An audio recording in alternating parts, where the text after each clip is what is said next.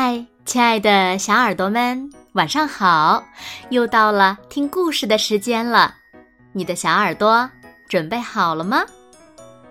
今天呀，我们要听到的故事呢，名字叫做《友谊万岁》，一起来听吧。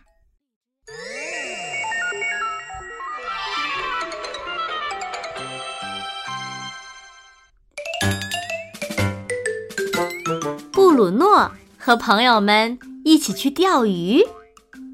半路上，他发现地上有个奇怪的东西，那是什么呢？他好奇的捡了起来。咦，那个东西突然亮了，多漂亮啊！布鲁诺想。这时，伦佐喊道：“布鲁诺，你在哪儿呢？我们都在等你呢。”我现在不能过去。布鲁诺回答。他舒服的躺着，开始研究这个新奇的盒子。他发现了超乎寻常的事情，从没见过的图片。从没读过的词语，从没听过的声音，特别是有好多好多朋友。在回家的路上，伦佐和里卡问布鲁诺：“你手里拿的是什么呀？”看，布鲁诺骄傲的向他们展示那个奇怪的盒子，说。我刚刚弄明白，这是一个手机。手机是用来做什么的呢？伦佐和里卡问。可以用来交很多朋友啊。布鲁诺回答。但是我们就是你的朋友哦。伦佐和里卡喊道。你们才两个而已。现在，哈哈哈，我有一百个朋友了，遍布全世界。对不起，我没有时间再陪你们了。从此以后，布鲁诺总是忙着玩手机，从清晨到深夜，他都在用手机聊天、看电影或者听音乐。伦佐和里卡开始担心起来，想要找回他们的朋友，所以呢，他们约布鲁诺一起去找蜂蜜，然后在树林里野餐。他们还带上了布鲁诺最喜欢吃的干果面包。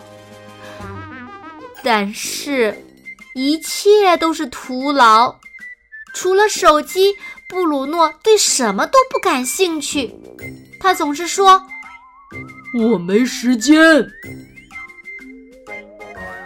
没过多久，一件非常糟糕的事情发生了，手机没电了，那个神奇的盒子再也不亮了。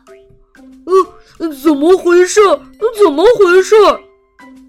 布鲁诺使劲儿地摇晃着手机，大声地喊道：“我的朋友们都去哪儿了？怎么回事？”布鲁诺急忙冲出家门，在树林里跑来跑去，高举着手机，不停地摇晃。伦佐和里卡看到了布鲁诺，还以为他疯了。“你你在干嘛呢？”他们问。我我在重启手机呢，我没朋友了，他们全都消失了。刚才我还有五百个朋友呢，可现在一个都没有了。哼哼哼！布鲁诺说着说着，眼泪顺着脸颊流了下来。伦佐和里卡抱着他，安慰他。布鲁诺不好意思的低下头说：“我错了，你们才是我真正的朋友。”对呀，我们永远在你身边哦。伦佐和里卡笑了。我们一起去玩吧。里卡说：“好啊。”布鲁诺大声的回答：“不过我得先把手机放回我发现它的地方，它的主人肯定在到处找它呢。”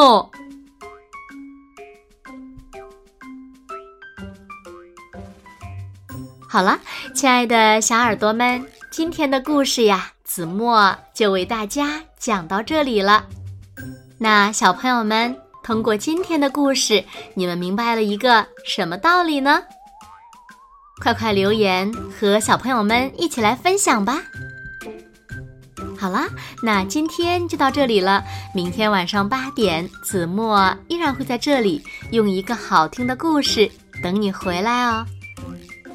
如果小朋友们喜欢听子墨讲的故事，不要忘了在文末点亮再看和赞，为子墨加油和鼓励哦。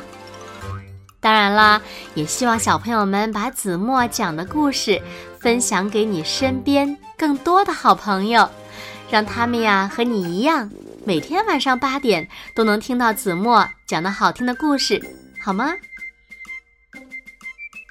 好啦，现在睡觉时间到了，请小朋友们轻轻的闭上眼睛，一起进入甜蜜的梦乡啦！